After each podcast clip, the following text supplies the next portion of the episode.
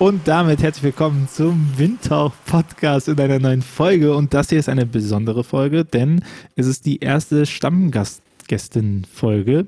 Äh, bei mir ist heute Lilith Becker. Die, die aufmerksamen HörerInnen des äh, Podcasts wissen, dass ich mit Lilith schon eine Folge aufgenommen habe. Äh, die Folge äh, irgendwas. Worüber haben wir eigentlich gesprochen, ja. Wir haben gesprochen über, die, ähm, über das Potenzial von Netzwerken für Kirche und äh, genau, denn Lilith, äh, du bist äh, Projektleiterin des JIT-Netzwerks im Gemeinschaftswerk der evangelischen Publizistik. Ja, und es ist tatsächlich seit vergangenem Oktober kein Projekt mehr, sondern ich darf jetzt Leiterin sein und es ist eine Redaktion geworden, was schön ist. Also es ist nicht mehr begrenzt. Es tatsächlich gibt es ein Bekenntnis unseres Hauses zu diesem ehemaligen Projekt, was jetzt eine Redaktion sein darf. Ich, ich, ich spüre die Freude. Genau, und ähm, ich habe äh, so ein bisschen geguckt und ähm, ich finde es immer äh, cool und schön, wenn man äh, neue Leute einlädt und auch ähm, mit denen wieder neue Themengebieten bearbeitet. Und natürlich zirkelt das ja auch um das große Thema von Kirchenentwicklung und der Kommunikation des Evangeliums im 21. Jahrhundert. Ich finde es aber auch gut, wenn man äh, sich nochmal mit ein äh, paar Leuten auf Themen fokussieren kann. Und deswegen habe ich äh, drei Personen gefragt, ob sie nicht äh, meine Stammgäste in diesem Podcast werden können. Die eine äh, Gästin ist heute da, das ist Lilith. Ähm, wir sprechen gleich noch ein bisschen ausführlicher. Äh, dann ist dabei der Felix Goldinger, ähm, seines Zeichens missionarische Pastoral im Bistum Speyer, Gründer der Dazwischengemeinde. Da war erst vor kurzem der Podcast online. Und als drittes ist ähm, Klaus Douglas dabei, Direktor der MIDI, ähm, unseren Kooperationspartner hier. Und ich glaube, damit hat man auch ähm, drei große Themenblöcke abgebildet und deswegen ähm, schnacken wir ein bisschen mehr. Das alles gehört zu der Idee davon, dass dieser Podcast wachsen soll und dass es um diesen Podcast auch noch mehr gibt und mehr Content und dass wir die Sachen, die wir bearbeiten in diesem komplexen Thema, auch für euch verfügbar machen. Und wenn du das unterstützen möchtest, würde ich mich sehr freuen, wenn du äh, Mitglied wirst und unserem Steady-Account äh, unterstützt. Äh, das steadyhq.com slash windhauch. Ähm, damit äh, sammeln wir ein bisschen Geld ein, um Ressourcen zu haben, um dieses Projekt größer zu machen in Form von Newsletter etc. Und du hast die Möglichkeit, da in der Community mitzukommentieren und vielleicht für die nächste Stammgastfolge mit Lilith, Lilith Fragen zu stellen und äh, oder allgemein Fragen zu stellen, die wir mit den Stammgästen so ein bisschen abarbeiten aufgrund deren äh, Expertise. Das äh, war der kleine Werbeblock, Lilith. Genau, du hast gerade gesagt, deine Stammgäste haben drei große Themenblöcke. Magst du dazu noch was sagen? Zu den drei großen Themenblöcken? Du möchtest wissen, warum ich dich eingeladen habe. ja, erzähl doch mal. warum bin ich ähm, heute hier? Ich würde sagen, äh, Klaus Douglas hat natürlich als Direktor der, der MIDI einen größeren Blick über die Frage, wie dieses Zusammenspiel einer kirchlichen Institution mit Innovation auch ähm, funktioniert und die Einblicke nochmal in die MIDI und die Arbeit der MIDI bekommen. Ich halte das immer noch für eine sehr ähm, sehr coole und sehr gewagte Institution, ähm, weil man so viele Ressourcen bindet und so viele große Akteure da auch mitmacht. Ähm, Felix äh, ist sehr aktiv im Bereich von Gemeindegründung und ich finde, da ist er auch einer der ähm, profiliertesten, auch weil Gemeindegründung bei ihm nicht nur rein analog gedacht ist, sondern auch digital und auch, ich finde Track Record ganz gut. Also wenn man sagen kann, hey, die haben das schon gemacht, ne? die, die arbeiten daran. Und ähm, genau, und ist auch ein guter Kenner von FreshX. Und äh, Lilith, du, du bist dabei, weil ich finde, dass du eine ganz, äh, ganz gute Kennerin von digitale Kirche bist. Das ist ja auch dein Arbeitsfeld als Leiterin äh, des JIT-Netzwerkes, was ja kein Projekt mehr ist seit Oktober, sondern ihr dürft euch ja endlich Leitungen mit eigener Redaktion. Und ich würde mit dir ganz gerne so die Themen ein ähm, bisschen ansprechen, die um diesen Kosmos digitale Kirche oder digitale Kanäle bespielen oder auch ähm, neue Formen von Medienformaten, von Verkündigungen, von Evangeliumskommunikation, also all diesen, äh, ähm, diesen äh, Komplex beschnacken. Und diese Stammgastfolgen sind auch dafür da, dass wir so eine Frage nehmen und da tiefer einsteigen, dass wir gar nicht so einen Großabriss machen, kann ich generell, sondern einfach gucken, ähm, uns mit einer Frage und äh, ein bisschen schnacken und äh, unsere Expertisen da auf diesem Gebiet auch austauschen können. Und du hattest eine Frage mitgebracht. Ja, wir sprechen heute über diese MDG-Studie, stimmt's? Von der Deutschen Bischofskonferenz. Was wir daraus vielleicht lernen können. Ich habe sie mir auf jeden Fall angeguckt. Sind ja. ungefähr 400 Seiten, vielleicht ein bisschen mehr. Also ich habe sie mir drüber geguckt, gescrollt auf meinem Handy. Ja, und ähm, die Frage Was war ist, denn- Tobias, Nee, sag mal, was war dein erster Eindruck, als du es gelesen hast? Ich sag danach gerne nämlich auch meinen. mein erster Eindruck war, dass ich es tatsächlich interessant, wertvoll fand. Also, weil sie nochmal diese Sinusmilieus aufgeschlüsselt haben, mit denen wir ja auch tatsächlich arbeiten. Und sie sich gefragt haben, wie spricht man diese verschiedenen Milieus aus katholischer Perspektive an. Und das gilt aber auch natürlich aus evangelischer Perspektive, obwohl sie jetzt katholische Christinnen gefragt haben. Aber das fand ich interessant, das fand ich spannend. Also es hat einiges bestätigt, was wir schon machen und ich hatte auch so ein paar Aha-Momente. Das fand ich ganz cool. Ich fand, äh, ich mach mal den Konterpart, ne? Äh, Ich, ich fand's ähm, krass, was da drin ist und ich dachte mir, ja gut, Ziel- Zielgruppe, für wen diese Studie vielleicht auch geschrieben ist, diese Erkenntnis nochmal zu haben, katholische Leute nutzen das Internet nicht anders als normale Menschen. Ja, Und- okay.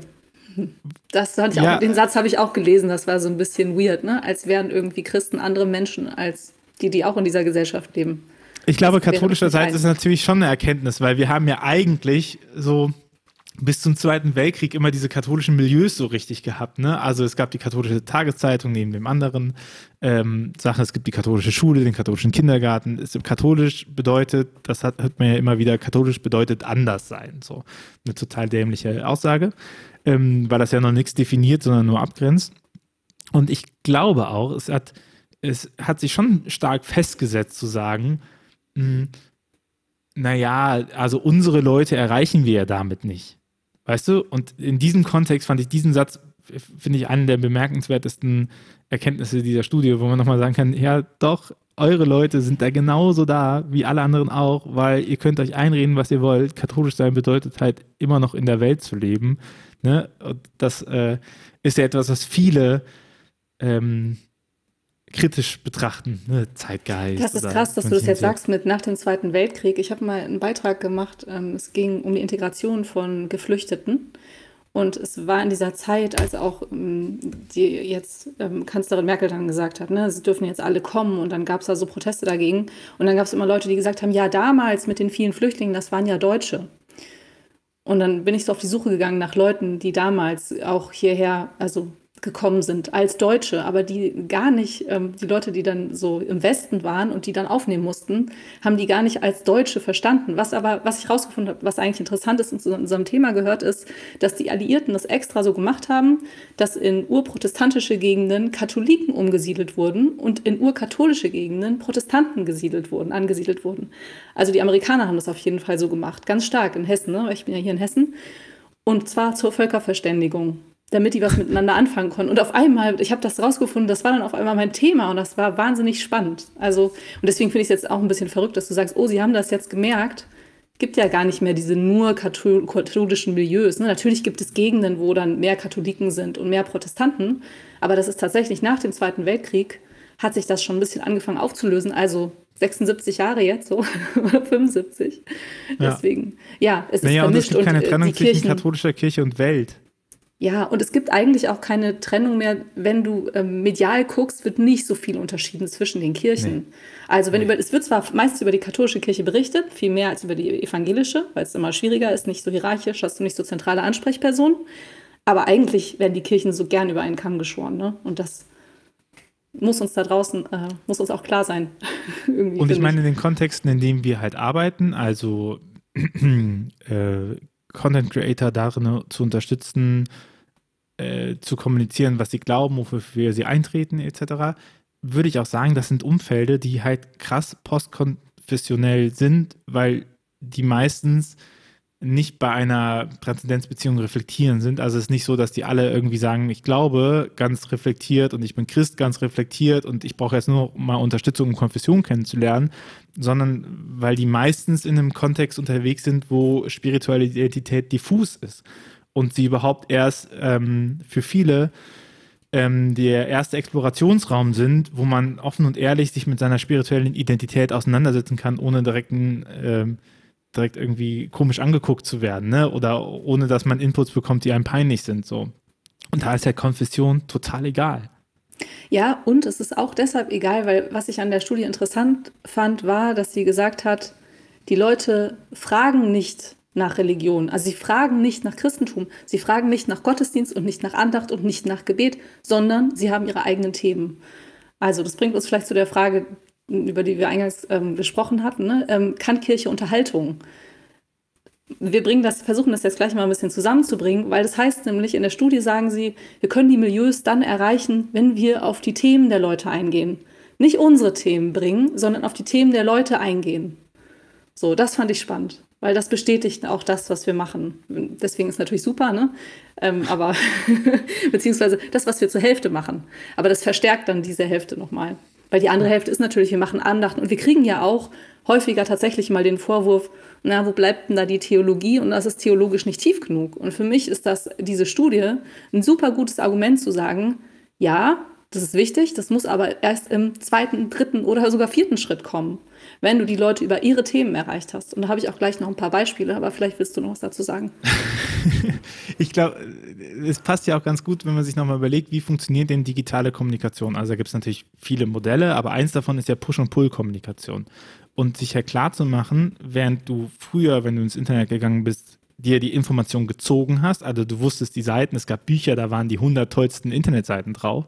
Ne, bevor Google kam und man die zumindest mal durchsuchen konnte, gab es halt, also Yahoo oder Lycos, das waren gepflegte, redaktionell gepflegte Internetverzeichnisse, so wie Telefonbücher. Ne? Und dann hast du gesagt, okay, ich kenne irgendwie diese lustige Internetseite und da gehe ich halt immer drauf, wenn ich mich unterhalten lassen möchte, etc. Und äh, mit dem, das ist, das ist Pull-Kommunikation. Also, dass du dir selber die Inhalte ziehst, ne? dass du weißt, wo du hingehst, du gehst auf tagesschau.de und ziehst dir die Inhalte, die du brauchst. Und gerade mit sozialen äh, Netzwerken und auch mit den, vor allen Dingen mit den News-Algorithmen, also Newsfeed-Algorithmen in unterschiedlicher Form, ist die Push-Kommunikation halt viel stärker gekommen. Also Funk sagt es ja so schön, dass sie sagen, ähm, nicht die Nutzer finden den Inhalt, sondern der Inhalt findet den Nutzer oder die Nutzerin. Und das nochmal klar zu machen, zu sagen, die gucken halt im Prinzip nur auf ihre Social Wall, whatever, welche Plattform, und sie bekommen gepusht, was ihren Interessen sind. Und das läuft halt über den Algorithmus der Plattform. Ne? Und deswegen bedient man ja gar nicht direkt die Nutzerinnen und Nutzer, sondern man bedient die Plattform und baut darauf, dass die Plattform das spielt. Und, von, und ich glaube, das ist auch etwas, was man lernt. Ne? Also was auch die Rezipienten lernen ähm, umzusetzen. Und deswegen ist es ja auch nicht verwunderlich, dass Leute mittlerweile stark Themen suchen und nicht mehr Angebote. Also ich suche ja, mein Beispiel dafür ist immer, ich suche ja nicht jemanden, der mir eine Paartherapie gibt, Ne? sondern das erste, was ich, also das suche ich nachher, wenn ich weiß, wenn ich mir über mein Problem bewusst bin und darüber bewusst bin, dass es meine eigene Kontingenzgrenze jetzt an dieser Stelle ist, dass ich das nicht mehr alleine schaffen kann, okay? Aber das erste, was ich suche, ist, woran merke ich, dass mein Freund mir fremd geht? Oder ähm, läuft nicht mehr im Bett, was kann ich tun oder so. Ne? Das sind ja die ersten Suchanfragen, die man macht. Und das nochmal irgendwie auf Religiosität umzumünzen, zu sagen, okay, wenn wir Themen, Themen spielen, wir müssen ja nicht, wir müssen ja nicht als ähm, kirchennahe Creator-Netzwerke müssen wir ja nicht anfangen, irgendwie die besseren KlimaschutzaktivistInnen zu sein. Ne? So, aber was ist, wenn die unsere Kernbereiche berühren?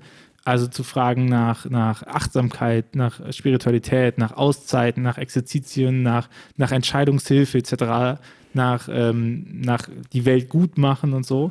Wenn die danach fragen, wieso sind wir da nicht sichtbar und wieso werden unsere Themen nicht für solche Nutzerinnen und Nutzer gepusht, ja, die oder das ganz halt einfach machen, noch. Ne? Noch einfacher vielleicht zum Beispiel Mobbing. Also wenn es jetzt um Schüler geht, ne? ich werde gemobbt.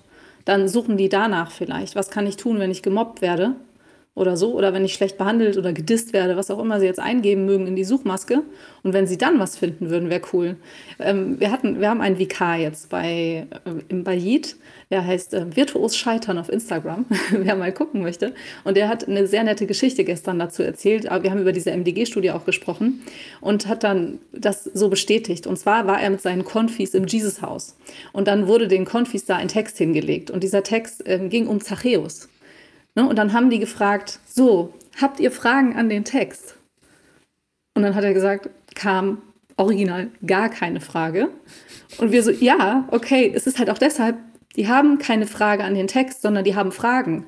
Und da kommt noch mein zweites Beispiel. Wir haben ähm, von Religionslehrerinnen Fragebögen zugeschickt bekommen, die sie mit ihren Klassen gemacht haben, die Jid sich angeguckt haben.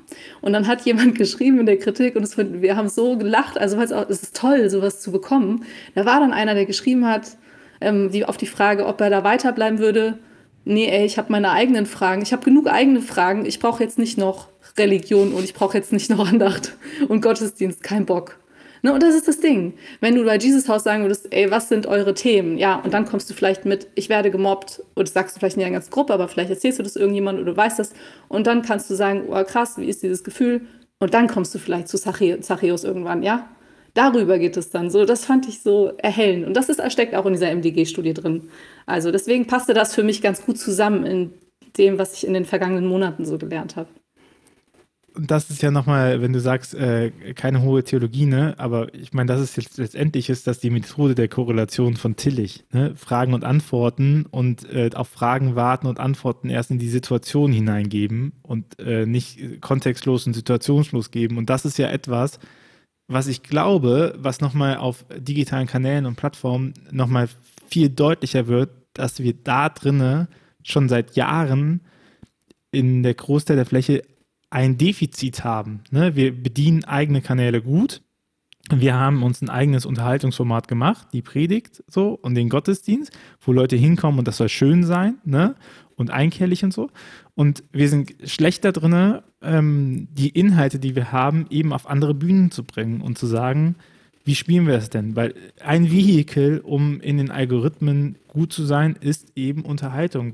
Also warum nicht, weil das irgendwie quatschig ist, sondern weil alle Plattformen im Prinzip auf Engagement optimiert sind. Weil die Plattformen möchten, äh, die Plattformen äh, sagen, jetzt nett gesprochen, sagen sie, wir wollen unseren Nutzerinnen und Nutzern die beste Experience geben. So, ein bisschen fieser gesprochen bedeutet das, die sollen so lange auf unserer Plattform sein, weil je länger sie auf unserer Plattform sind, desto mehr Werbung sehen sie. So. Also wird Content ausgesucht, mit dem die Leute am ehesten interagieren und sich zugehörig fühlen, etc. Und das ist natürlich Unterhaltung ein wichtiges Vehikel für Interaktion und Engagement. Also, weil sie dann lachen oder weil sie es gut finden oder weil sie sich mit den Themen beschäftigen und was drunter schreiben ne? und sagen so, äh, das sehe ich anders oder, oder, oder sie teilen das, weil sie es besonders lustig mhm. finden. Und Unterhaltung so. kann natürlich auch für manche Milieus, ne, wie in diesen Sinus-Milieus ja auch aufgeschlüsselt, bedeuten, dass du dich weiterbildest. Also, dass du was lernst tatsächlich. Das kann es für manche heißen, dass du dann dadurch unterhalten wirst, weil du es so konsumierst. Für manche ist tatsächlich über was lachen und was cool finden und deswegen weiterschicken. Und für andere wieder ist es vielleicht so Aha-Momente haben, also Erleuchtung, ja, wenn wir das jetzt so, also dieses Wort mal benutzen können. Erleuchtet sein, das passt ja ganz gut eigentlich. Also unterhalten, erleuchten und äh, weiterbilden, so ein bisschen diese drei. Aber das gehört zusammen alles zur Unterhaltung. Und dann, wo wir gerade bei, äh, also was mir nochmal krass aufgegangen ist, also A, ich finde es erstmal bemerkenswert, dass die MDG-Studie Instagram komplett ignoriert als Kanal. Ne? Also Social Media und andere. Und also äh, sagen ich, irgendwie, glaube ich, Social Media, ne? Oder was machen sie? Soziale ja, Medien. Die, führen Instagram so viermal drin auf und dann immer unter soziale Medien und sie missachten meiner Meinung nach, was da eigentlich für eine sehr vitale Community im kirchlichen Bereich unterwegs ist. Aber natürlich aus katholischer Sicht ist die gar nicht so vital. Das muss man ja auch selbstkritisch dazu sagen. Und was ich aber, äh, das zweite, was ich bemerkenswert finde und was zu unserem Frage passt, äh, kann Kirche Unterhaltung? Mh, dass YouTube eigentlich das aller, aller, aller, aller, aller stärkste soziale Netzwerk ist. Also soziale Netzwerk, okay, dahingestellt, aber die, die größte, valideste, stärkste Plattform mit der höchsten Nutzersachen über quer durch alle ähm, Altersgruppen hinweg, noch viel stärker bei jüngeren Sachen. Und dann muss man sagen, okay, wir ganz allgemeines wie gesprochen, kirchliche Kommunikation findet nicht auf YouTube statt. Wir haben kein, keine bis kaum bis gar nichts Formate. Ne? Es gibt Anders Arm, es gibt Holy Shit, es gibt äh, vom feministisch freie Schnauze, so es gibt so, so zwei, drei, vier, die man macht, aber man kann nicht sagen, dass es im Großen ähm, viel Content aus bistümlicher, landeskirchlicher, christlicher Prägung auf YouTube gibt. Hm, und dann ist die Frage, was bedeutet das? Ne? Also was bedeutet kirchlicher Content? Weil diese Studie zeigt ja ganz deutlich, also die hochverbundenen Christen interessieren sich für kirchlichen Content.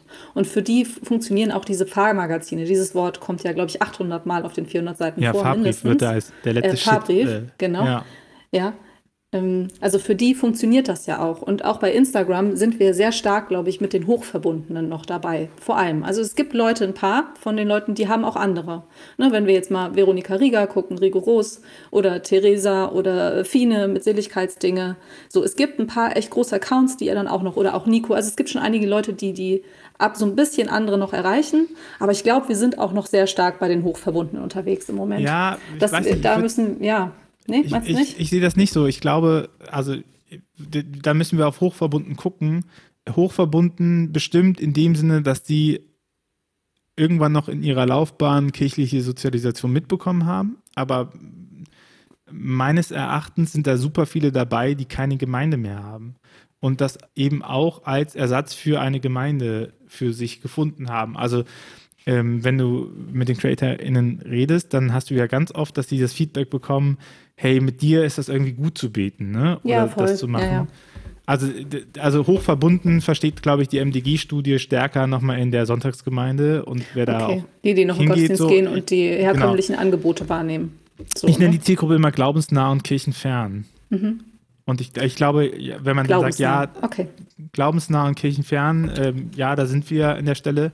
Aber auch da nochmal klar zu machen, ey, das sind immer noch 98 Prozent der Leute, die Kirchensteuer zahlen, ne? Die wir ansonsten in der anderen Struktur ähm, kaum beachten. Nicht erreichen. Genau, und dann kommen wir jetzt zu dem Unterhaltungsthema. Dein letzter Podcast, den ähm, du heute, wo wir aufnehmen, veröffentlicht hast mit Johannes, dem Pfarrer aus ja. Nordhessen. Das fand ich cool auch nochmal zu hören. Eigentlich ist das gibt es ja schon ganz lange, ne? Ihr habt ja auch gesagt, nichts ist neu. Aber dieses Konzept rauszugehen und wie cool, dass die Corona-Krise uns dazu gezwungen hat, rauszugehen. Und genau das machst du ja auch auf Social Media, rauszugehen. Und auf einmal wird das wieder was für alle, weil du dich nicht verschanzt. Und wir sind so eine Gartenzaungesellschaft. So eine krasse. Jeder ist irgendwie in seinem Bereich und macht irgendwie sein Ding. Und da ist das dann, also dass das funktioniert. Und eigentlich, eigentlich, hat er auch was, etwas genommen, was wir immer predigen, ne? Mhm. Wenn du auf Plattformen ja. drauf gehst, überleg dir, was da gewollt ist. Und auch zu sagen, okay, ähm, naja, was ist der natürliche Ort eines Einschulungsgottesdienstes? Was ist der natürliche Ort eines Einschulungsgottesdienstes? Der Schulhof. Was ist der natürliche Ort eines Erdendankgottesdienstes? Der Bauernhof. Und dann zu sagen, okay, dann gehen wir da hin und dann machen wir den da. Und man, man löst ja. nicht, also das ist ja immer die, dass man irgendwie denkt, man müsste irgendwie auch in großen Anführungszeichen christlichen Markenkern auflösen, damit die Leute uns irgendwie relevant finden. Nein, Nein Quatsch, gar nicht. totaler was ist, denn, was ist der natürliche Ort von Jugendlichen ne? Ja. oder jungen Menschen? Ja, Social genau. Media, tatsächlich, soziale Plattformen. Ja, und da halt auch unterschiedlich so. Es, es, es, ist ein komplett anderer Stil, ob du über Snapchat kommunizierst oder ob du über Instagram mhm. gehst. Oder also bist du nischig ja. oder nicht. Oder Games, ne? Oder Hip-Hop-Kultur. Also wo war die letzte Cypher? Im kirchlichen Raum. I don't know, I don't get it, wo das ist. So, wo, ähm, wo, wo ist denn Kirche auf Twitter sinnvoll vertreten? Braucht es nicht für Jugendliche, braucht es aber für Journalisten zum Beispiel, ne? weil die sich da sehr groß tummeln. Also nochmal diese Plattform zu verstehen und zu sagen, hey, wir haben ja einen Inhalt und wir haben ja auch Themen und wie übersetzen wir denn Themen in die Kontexte hinein? Ne? So, und ich finde da auch nochmal bemerkenswert, einfach sich klarzumachen, hey, das sind Aufgaben, die, die wir immer unter diesem Kontext digitale Kirche betrachten, aber die eigentlich total essentiell für Kirchenentwicklung ja, sind. Das hängt so. zusammen, auf jeden Fall. Mhm, das, das, das, ist nicht etwas, was man nur bei den Plattformen macht. Und das finde ich nämlich so schön bei Johannes, dass man da merkt, so ganz viel, wie, ähm, wie, wie wir auch über, äh, auf soziale Plattformen agieren wollen und was wir da so als als äh, Strategie uns überlegen und umsetzen oder natürlich von den CreatorInnen umgesetzt wird, ist, sind genau dieselben Prinzipien, ne, die dahinter stehen. Mhm. Ja, oder dass wir jetzt die zusammengebracht haben in Live dann zum, zum Füreinander Stream, das ist auch gut. Und wenn es den nächsten Tag Kirchentag gibt, dann fände ich es natürlich auch richtig gut, wenn wir das so machen könnten, alle diese Leute eben so live zusammenzubringen, dass jeder dazu kommen kann. Dann öffentlich, zum Beispiel, ne? Oder wo auch immer wir sie öffentlich zusammenbringen.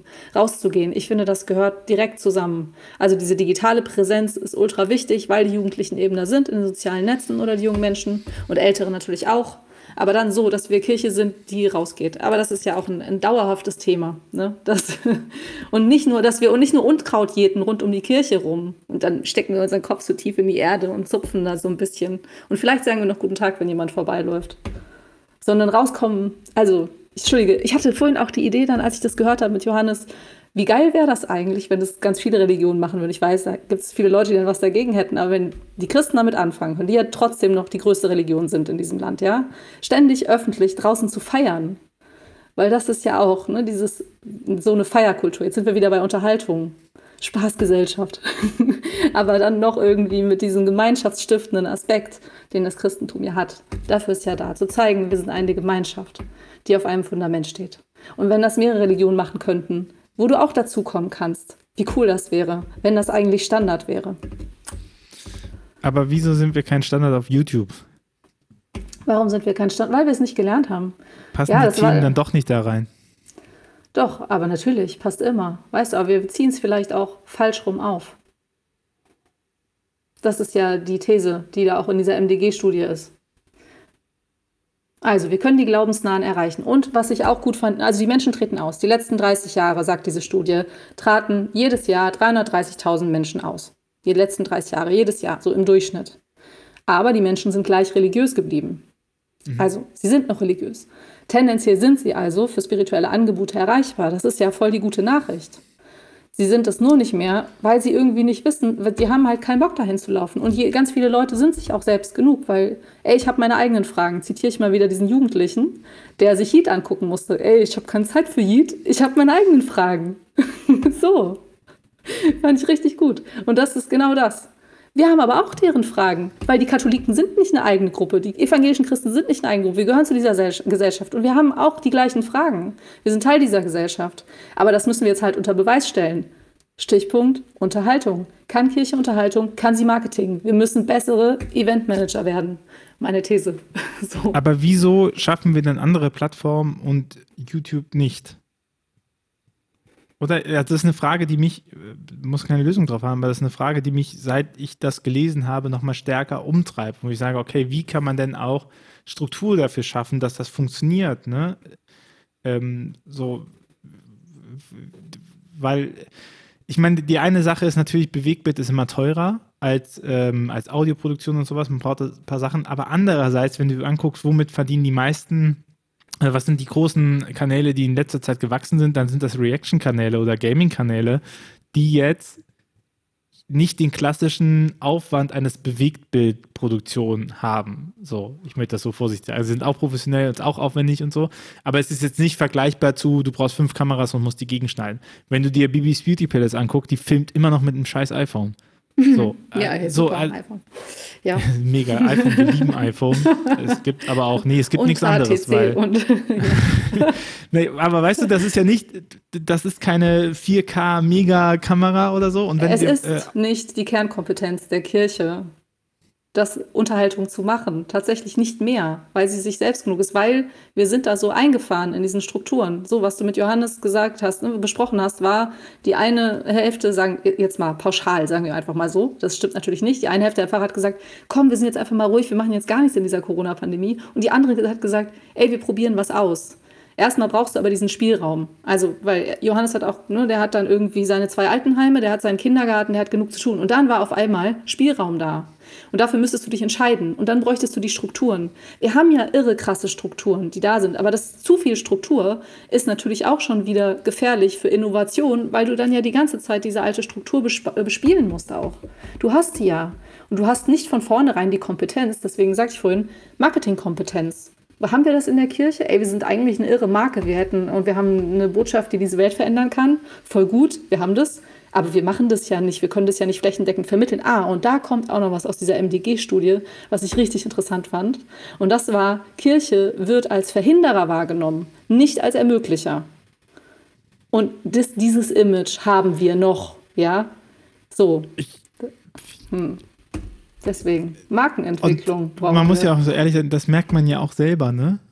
Wenn man in kirchlichen hm. Kontexten arbeitet. So, also ich glaube, äh, Großteil unserer unsere Arbeit ist ja auch, sowas fernzuhalten von unseren Netzwerkteilnehmenden. Also, dass man denen selber Infrastruktur schafft, äh, dass die halt frei agieren können, ne? Ja. Also, und würdest du, äh, wenn du sagst, wir können unterhalten, nicht würdest du sagen, dass es bei Instagram und Co. einfach näher an dem ist, was wir können, also in die Kamera sprechen und über was erzählen und dass es bei Es ist nicht näher an dem, was wir können, aber YouTube ist natürlich komplizierter, wenn du da eine gute Produktion machen willst. Also ist es schon, es ist aufwendiger. Instagram geht viel schneller, also das Kamera, Kamera vor die Aber Nase würdest du halten sagen, und wir sind nicht bei. YouTube, weil wir einfach nur die Produktionskapazität nicht hinbekommen? Ja, zum großen Also Teil glaubst schon. du, das Also ist du ein hast doch Problem? auch. Nein, es ist aber auch eines, also ich glaube, es gibt Leute, die das können. Aber Mhm. es, du hast jetzt vorhin auch schon äh, nochmal Funk angesprochen bei den Öffentlich-Rechtlichen, hast sie zitiert. Ich äh, weiß nicht, ob ich das hier an der Stelle gesagt habe, aber Funk hat irgendwie 50 Millionen Euro im Jahr und produziert ihre, seine Formate durchschnittlich mit 500.000 Euro und Redaktionsgrößen von 10 bis 20 Leuten. Und Das sie geben machen wir Produktion nicht. ab. Ja, Sie- exakt. sie geben und das bei an uns ist das so, ab. wir lassen das Pfarrer, Pfarrer, Diakone, Ehrenamtliche machen, die das nebenbei machen, auch nochmal so und die dafür nicht unbedingt ein Handy bekommen, sondern ihr eigenes nehmen und nicht unbedingt Technik unterstützen, vielleicht so ein bisschen, aber die machen das weitgehend alleine und haben halt dann andere Aufgaben. Wenn du für Funken vom Markt machst, ich meine, es ist ja auch der öffentlich-rechtliche, ist ja auch richtig so. Die machen ja auch, können ja auch Fernsehen, ja, und jetzt können sie auch YouTube richtig gut sogar. Das ist einfach eine andere Hausnummer. Und dann, wie viele Minuten werden in der Minute, ich glaube 500 Minuten Videomaterial werden in der Minute auf YouTube hochgeladen.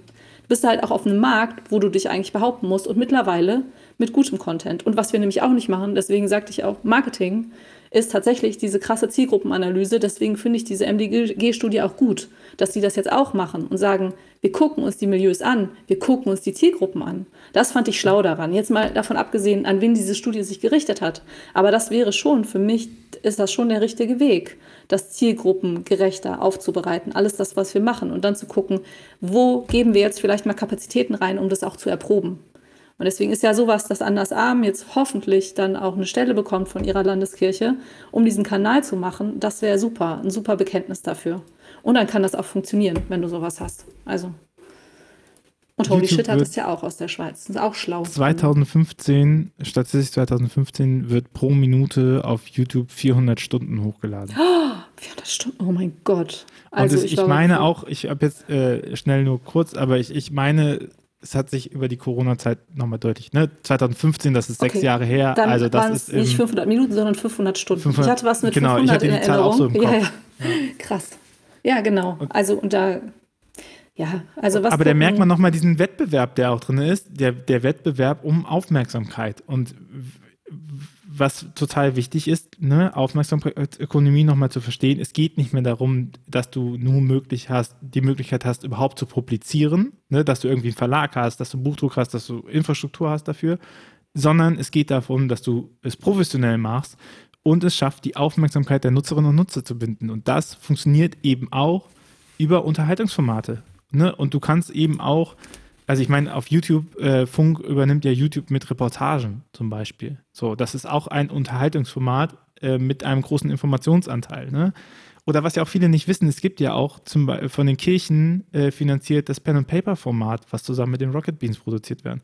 Und da sind Mhm. wir auch mega schlecht, das zu kommunizieren, dass das was von uns ist. So, Ja. also von uns in Anführungszeichen. Ne? Also so, ich glaube, diese, diese ähm, Ja, das ist die harte Hilfe Balance, ne? Warum das dann auch schwierig manches durch die Kirchenstrukturen durchgeht, weil dann gesagt wird, ja, was haben wir denn davon? Da wird überhaupt gar nicht Ja. über Theologie geredet.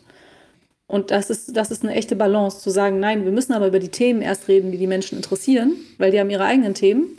Und dann so weit zu kommen bei denen, dass du dann Weil auch was sagen Theologie kannst. ja auch keinen. Selbstzweck hat. Theologie, die Rede von Gott hat keinen Selbstzweck. Also wir reden nicht von Gott nur, damit wir über Gott geredet haben, sondern wir reden von Gott, weil wir davon ausgehen, äh, dass Gott die Schöpfung gemacht hat und sie auch wieder gut machen möchte. So, oder? Das, das ist unser Reden von Gott und das ist das Ziel. Und das muss halt auch über verschiedene Werkzeuge funktionieren, meiner Meinung nach. So, und das geht nicht immer nur, indem wir einfach nur sagen, Gott existiert, weil die, ich habe genügend Fragen, ich brauche jetzt nicht auch noch Gott. Weil da ist es total irrelevant. Ich würde, also ich, es ist total irrelevant für die einzelne Person erstmal, ob man proklamiert, dass Gott existiert oder nicht. Das ist total irrelevant. Außer es wird deutlich, was das bedeutet, dass es das ist. Ne? Also Ja. die Leute müssen nicht hören, dass Gott existiert, sondern die Leute müssen spüren, dass Gott existiert. Und das ist ein entscheidender Unterschied. Und dafür muss man eben ähm, seine Kompetenzen auch in die Themen reinbringen, glaube ich. Ja. Findest du, das Wir ist haben ein ein- schönes Hm, Lisa? Ja, das ist ein schönes Schlusswort, da hast du recht. Denn ich würde nämlich sagen, ey, ihr habt gehört, äh, die Frage steht weiterhin. Wir haben darauf keine Antwort und das darf auch so sein. Äh, kann Kirche Unterhaltung? Ihr könnt mitdiskutieren auf Steady in dem Kommentarbereich. Das mögen wir natürlich am allerliebsten. Unter dem Blog-Kommentarbereich natürlich auch, aber geht auch auf Steady, werdet Mitglied. Äh, und lasst uns doch mal darüber schnacken, kann Kirche Unterhaltung? Ähm, und genau. Muss sie das, das, vielleicht überhaupt können? Muss sie das können? Ähm, braucht es das? Oder dann hätte ich aber auch gerne, wenn ihr sagt, Kirche muss nicht unterhalten, dann äh, würde ich aber auch ganz gerne wissen, was die sonst machen soll. Äh, danke, Lidl, für deine Zeit. Sehr, sehr Und gerne. Wir sprechen uns in ein paar Monaten nochmal. Ciao. Tschüssi. Dieser Podcast ist eine Gemeinschaftsproduktion von Ruach Jetzt und der Evangelischen Arbeitsstelle für missionarische Kirchenentwicklung und diakonischen Profilbildung MIDI. Produziert von Ruach Jetzt. Mehr Informationen findest du auf windhauch.ruach.jetzt.